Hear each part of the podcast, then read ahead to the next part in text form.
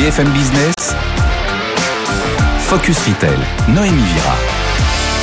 BFM Business, soyez les bienvenus dans cette nouvelle émission de Focus Retail. Au sommaire, Fnac Darty concrétise son virage vers les services. Le groupe français devient le premier réparateur tiers des produits Apple. Un partenariat inattendu et exclusif dont on parlera dans cette émission avec Enrique Martinez, directeur général de Fnac Darty. Comment mettre en place un service de qualité sans y mettre les moyens logistiques? Certaines enseignes font appel à Delt, offre de services en marque blanche. On en parlera avec Michael Braconnier, cofondateur dans le pitch de la start-up. Prolonger la durée de vie de l'électroménager des consommateurs, c'est la mission de Murphy. C'est notre pépite de la semaine que nous présentera notre expert Raphaël Palti, président, fondateur d'Altavia. Et tout de suite, on accueille notre journaliste Eva Jaco pour l'actualité retail de la semaine. Focus Retail, l'actu de la semaine. Eva Jacob, bonjour. Bonjour Noémie. On commence ce journal avec une bonne nouvelle pour les fans d'Apple. Acheter le dernier iPhone pourrait bientôt faire un peu moins mal au porte-monnaie. Le géant de la tech réfléchit à vendre ses iPhones par abonnement. Oui, après l'abonnement à ses services numériques, Apple proposera de s'abonner à son matériel, que ce soit ses iPads ou ses iPhones. Plutôt que de payer euh, d'un coup le produit, euh, le client pourra le louer euh, et paiera une certaine somme tous les mois. Apple resterait le propriétaire du matériel. Alors ces abonnements seraient gérés directement via le compte Apple du client et, devraient, et ces abonnements devraient voir le jour d'ici fin 2022 début 2023. Et c'est un vrai changement de stratégie pour la marque si ce service d'abonnement se concrétise. Oui, puisque jusqu'à présent, euh, seuls les services comme Apple TV, Apple Music, euh, Apple Care ou encore le service de l'iCloud étaient vendus et fonctionnaient par abonnement. Alors ces nouveaux abonnements euh, pourraient aider Apple à générer plus de revenus et permettre aux consommateurs de dépenser plus facilement et en continu, mais surtout les inciter à changer plus souvent d'iPhone. On le sait, l'iPhone c'est le nerf de la guerre de cette industrie. Euh, pour rappel, euh, l'iPhone est la plus grande source de vente Apple, générant près de 192 milliards de dollars en 2021, soit euh, plus de la moitié des revenus de l'entreprise. Et le géant de la tech a revu à la hausse l'indice de réparabilité de ses smartphones. Oui, Apple a été l'un des premiers à afficher cet indice de réparabilité sur ses, euh, sur ses iPhones et sur ses Mac. La, marque a même euh, un, un, onglet dédié sur son site internet.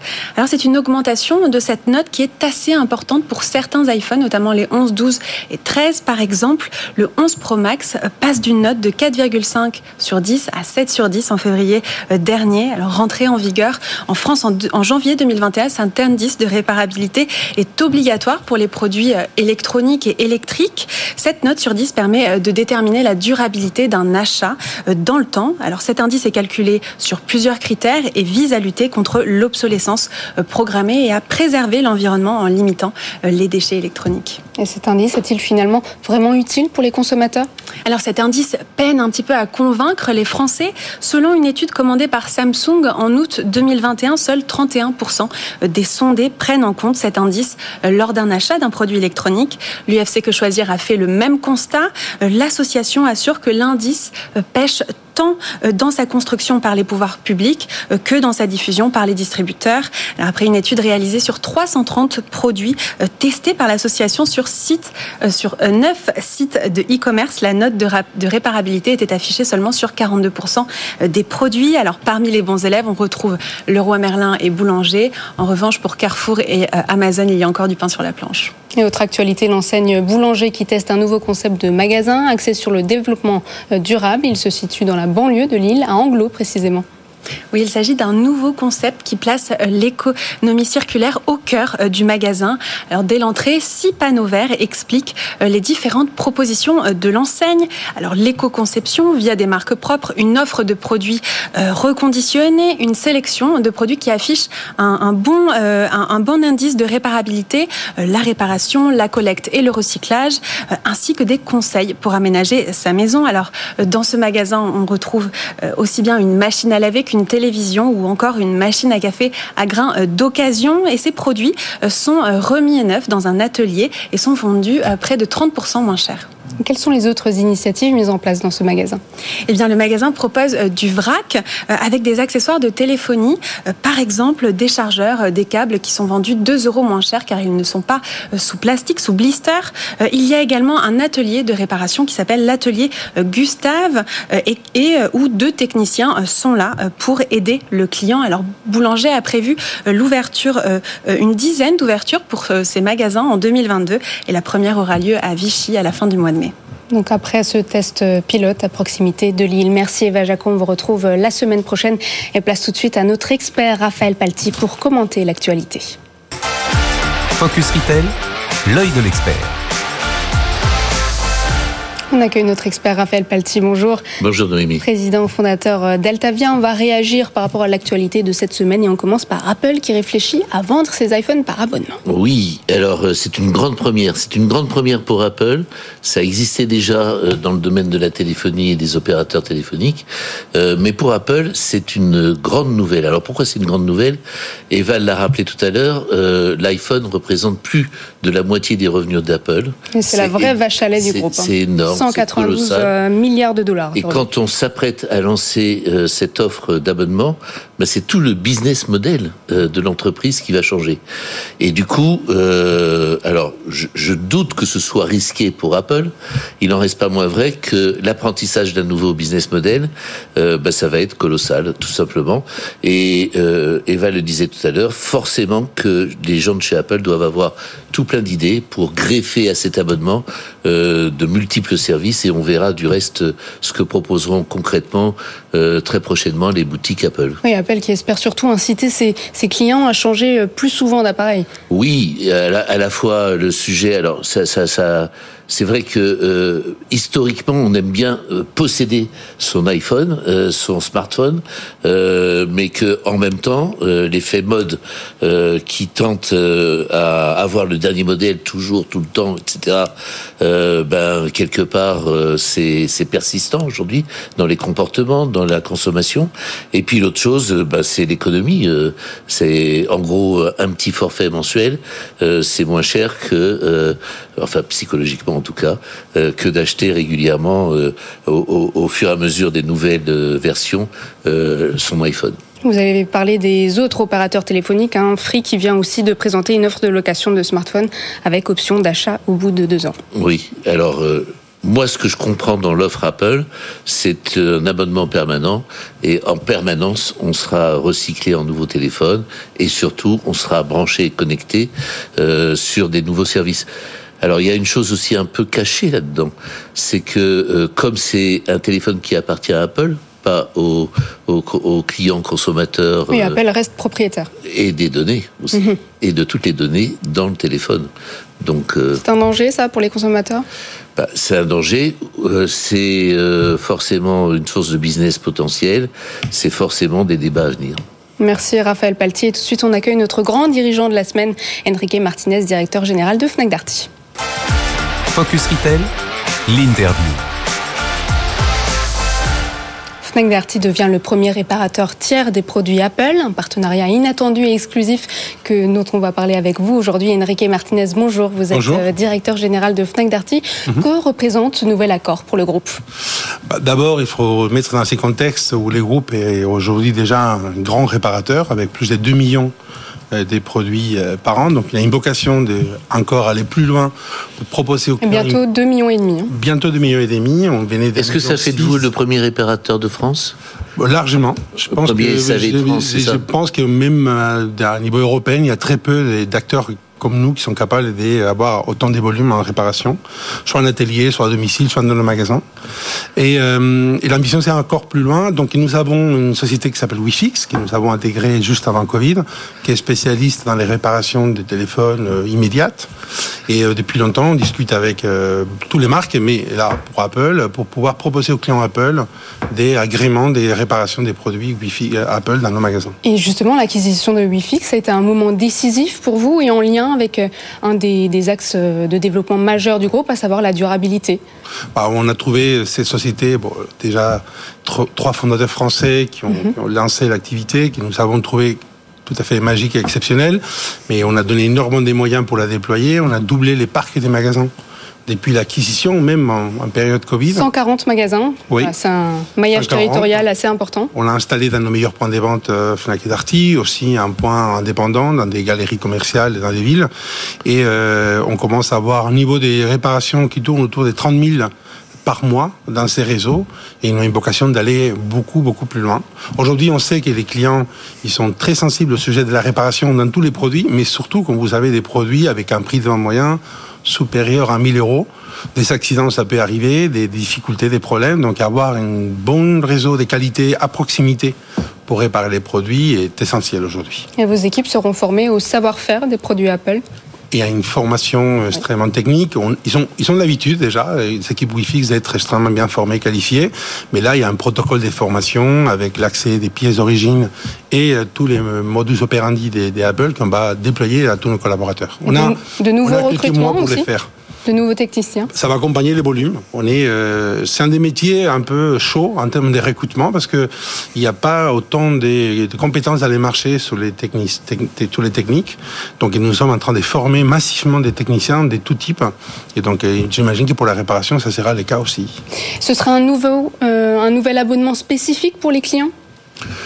Aujourd'hui, est-ce que la réparation? Aujourd'hui, on fait déjà des formules d'assurance. Donc, ce qu'on fera, c'est dans toutes ces formules, on va introduire ce qu'on appelle des Apple Care. Ce sont, sont des, des, services additionnels que Apple y propose à ses clients partout dans le monde. Combien ça coûte?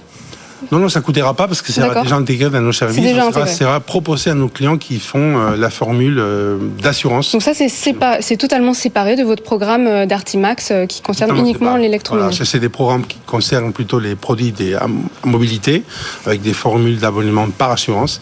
D'Artimax, c'est la réparation de tous les foyers, notamment des produits électroménagers, électro électrodomestiques. Pour revenir à votre positionnement, euh, dites-nous pourquoi. Alors tout le monde prend l'habitude de dire Fnac Darty.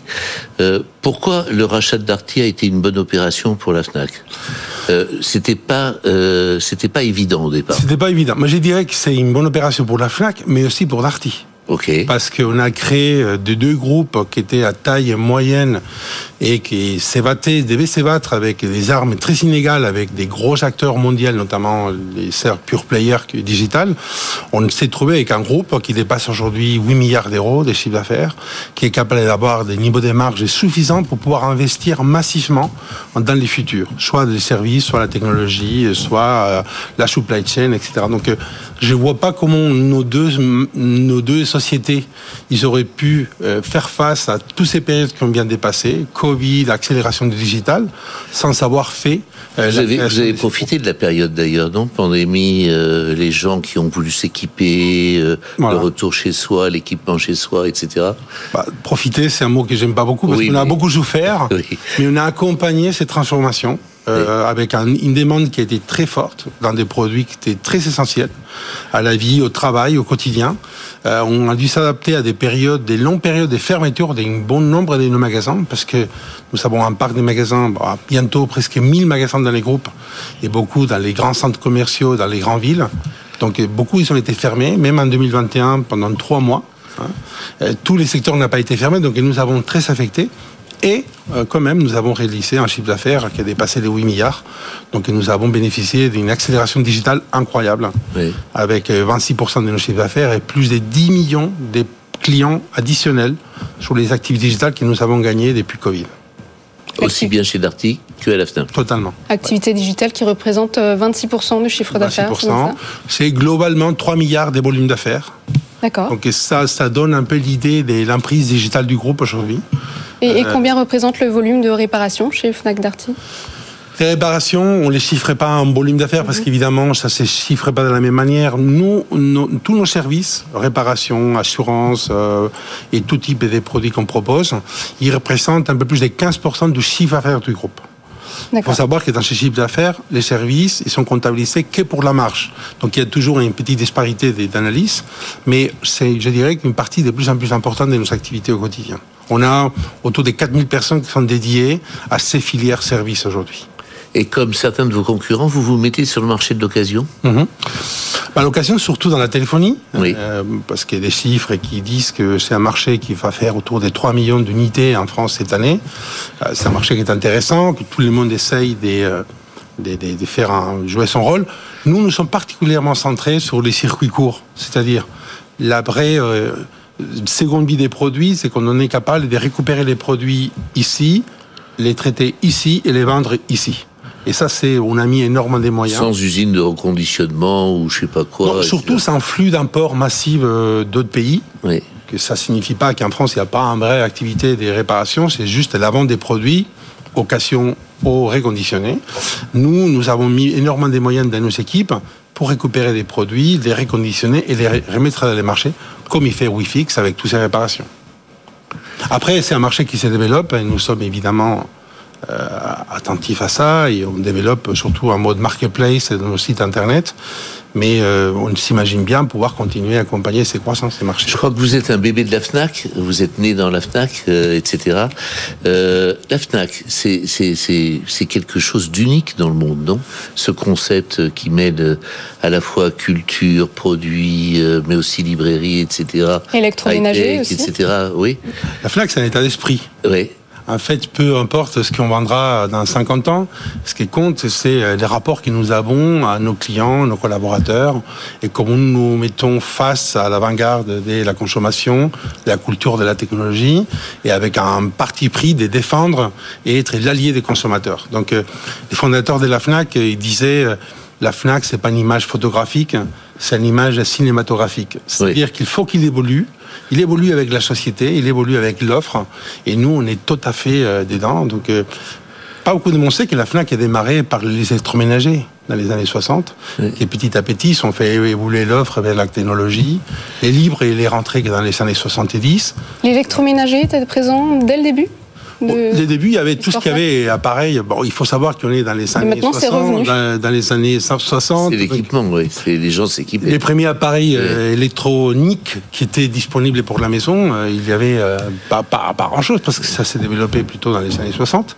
Et donc la Fnac, il était un des acteurs parmi autres, comme Darty, qui ont développé ces rayons des produits électroniques. Après, ils sont plutôt centrés sur la. C'est un, un format que vous allez internationaliser beaucoup plus encore la Fnac ou pas? Honnêtement, ça a été déjà l'ambition du groupe dans les années 90, 2000. Euh, Aujourd'hui, on est plutôt dans une phase de concentration dans nos marchés principaux. Aujourd'hui, je pense qu'on a cette phase de la globalisation, il est un peu derrière nous. Aujourd'hui, on revient tous sur nos marchés des basses.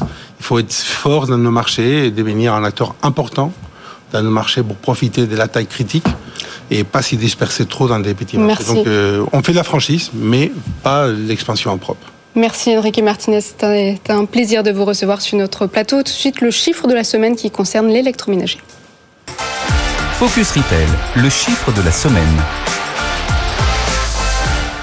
L'année passée, les produits étaient bien plus volumineux dans le panier des Français. Machines à laver, fours, réfrigérateurs, les ventes pour le gros électroménager ont explosé, Raphaël. Explosé, c'est le chiffre de la semaine et c'est plus 10,8% euh, de progression sur un an. Alors en chiffre, ça veut dire 1 milliard d'euros en plus que l'année précédente sur les presque 10 milliards d'euros que représente, c'est-à-dire 9,9 milliards d'euros que représente le marché du petit et gros électroménager l'an dernier. Alors ça correspond euh, euh, à tout simplement ce qu'on a bien vécu pendant cette pandémie, le retour massif à la maison. Et puis, une fois à la maison, ben, on a envie de s'y sentir bien, on a envie de bien euh, manger, de bien faire la cuisine, euh, de bien y vivre, de bien dormir, etc., etc. Et on voit la première place, donc c'est pour les plaques de cuisson, suivi du sèche-linge et du lave-vaisselle. Absolument. Et donc, du coup, de d'améliorer le confort chez soi.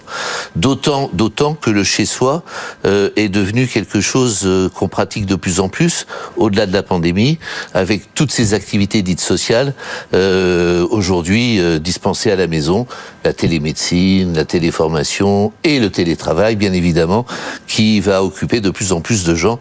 La maison devient bureau, euh, etc. Et donc forcément que on a envie d'équiper son chez-soi de façon optimum et qui plus est d'aller plutôt sur des produits durable. Et c'est la raison. Plus perfectionné aussi. Plus perfectionné. Et donc, c'est la raison pour laquelle on investit plutôt assez massivement sur le durable, sur le gros électroménager, le gros équipement, et quelque chose qui va servir longtemps. Lorsque notre machine à laver, notre four, micro-ondes tombent en panne, nous sommes nombreux à vouloir acheter un nouvel appareil neuf. Et pourtant, ces, ces appareils, on peut les réparer. Et pour cela, on peut faire appel à Murphy. C'est la pépite de la semaine que vous nous Alors, Murphy, pépite de la semaine. À l'origine, c'est cinq euh, garçons qui sont copains, qui sont ingénieurs et qui euh, se disent tout de suite, euh, bah, il y a un constat c'est 97% des appareils, lorsqu'ils tombent en panne, sont réparables. C'est colossal. Et c'est vrai qu'on quitte le monde de euh, ben quand ça, ça tombe en panne ou quand ça casse, j'en achète un autre. Et précisément aujourd'hui, euh, l'ensemble des consommateurs, clients, citoyens, individus cherchent de plus en plus à faire durer leurs produits. Et combien ça coûte? Alors c'est un prix unique, c'est 85 euros la prestation, et euh, du reste, c'est ça, ça, vise le service optimum, le meilleur service de France. Pourquoi ça, euh, Parce que ça vous donne rendez-vous à une heure fixe. Euh, L'intervention dure au maximum deux heures, et euh, vous savez à quoi vous en tenir, etc. Sur le devis euh, qui est préalablement euh, proposé au client, vous pouvez ou non euh, accepter, bien évidemment. Et grosso modo, ben, c'est un service qui joue la satisfaction absolue du client qui l'utilise. Un appareil réparé qui équivaut en moyenne, en moyenne à 60 kg de déchets évités. Merci Raphaël. Et tout de suite, le pitch de la start-up. Focus Retail, le pitch. Tous les acteurs n'ont pas les moyens humains, logistiques et financiers comme Fnac Darty pour mettre en place un service de qualité. C'est pour cette raison que vous avez fait du service votre marque de fabrique. Michael Braconnier, bonjour. Bonjour. Vous êtes euh, cofondateur et CEO de Dilt, anciennement mon super voisin. Pourquoi avoir changé de nom? Alors, en fait, euh, mon super voisin, c'était euh, notre ancienne aventure euh, quand on était encore une, plateforme de services entre voisins. Et on a pivoté il y a maintenant deux ans pour accompagner les retailers et commerçants dans la création et le développement de leur offre de services aux clients. Et mon super voisin, du coup, matchait plus vraiment avec notre nouvelle, notre nouveau modèle. C'est-à-dire que mon super voisin a une connotation encore très plateforme de jobbing, très entre particuliers, alors qu'aujourd'hui, on apporte une solution servicielle complète aux, aux retailers et commerçants pour leur permettre euh, de proposer tous les services euh, post-achat dont leurs clients ont besoin.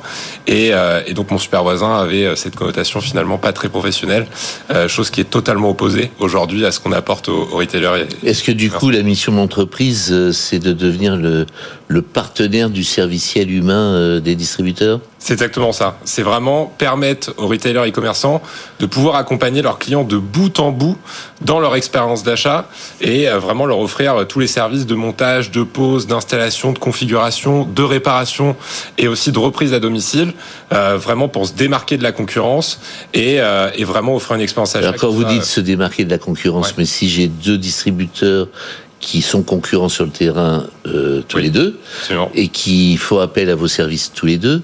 Du coup, comment se, se concrétise la différenciation au niveau du service? Bah, C'est de la marque blanche. Donc nous, on fournit la solution, oui. on apporte notre expertise, mais après, c'est à l'enseigne d'animer tout ça. C'est le même service euh, Pas forcément, pas ah, forcément. Il peut y avoir des, des différenciations.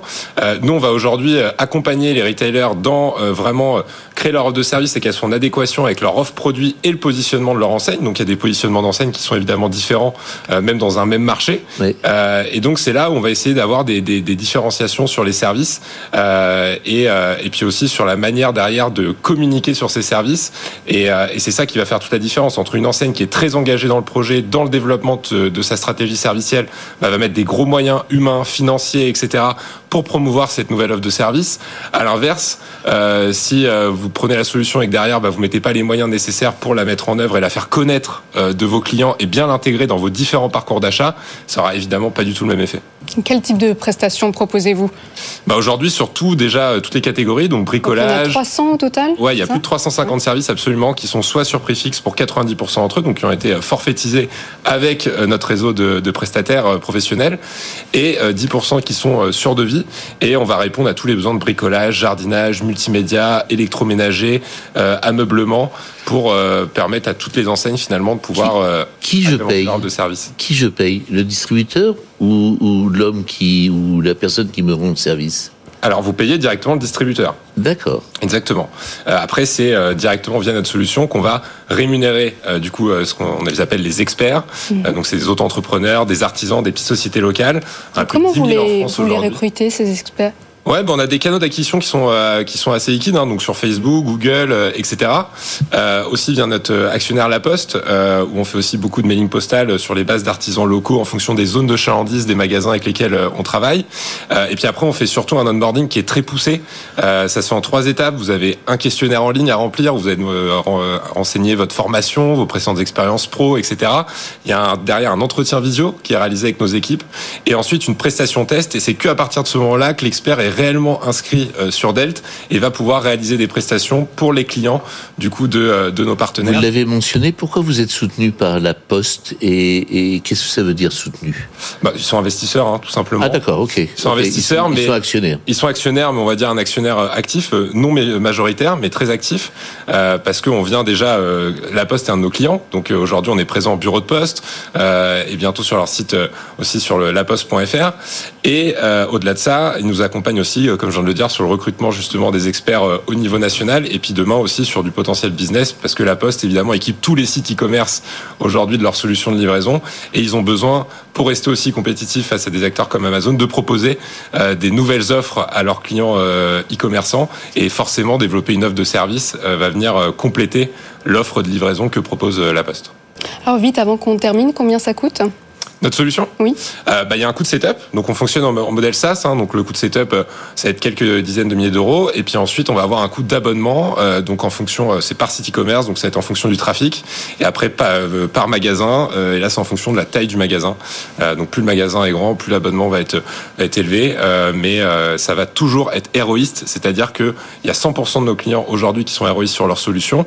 Et vous avez surtout, on, on, c'est ce qu'on observe, vous avez une augmentation du chiffre d'affaires sur les produits éligibles au service qui est entre, en moyenne entre 7 à 10 ce qui est vraiment euh, ce, qui, permet d'être un véritable levier de croissance sur les typologies de services justement euh, et de produits qu'on souhaite développer. Merci Michael Braconnier d'avoir été avec nous euh, sur notre plateau. Merci Raphaël Palti de nous avoir accompagnés tout au long de cette émission. C'est la fin, c'est ici qu'on se quitte et on se retrouve la semaine prochaine. Focus Retail, la distribution de demain s'invente aujourd'hui.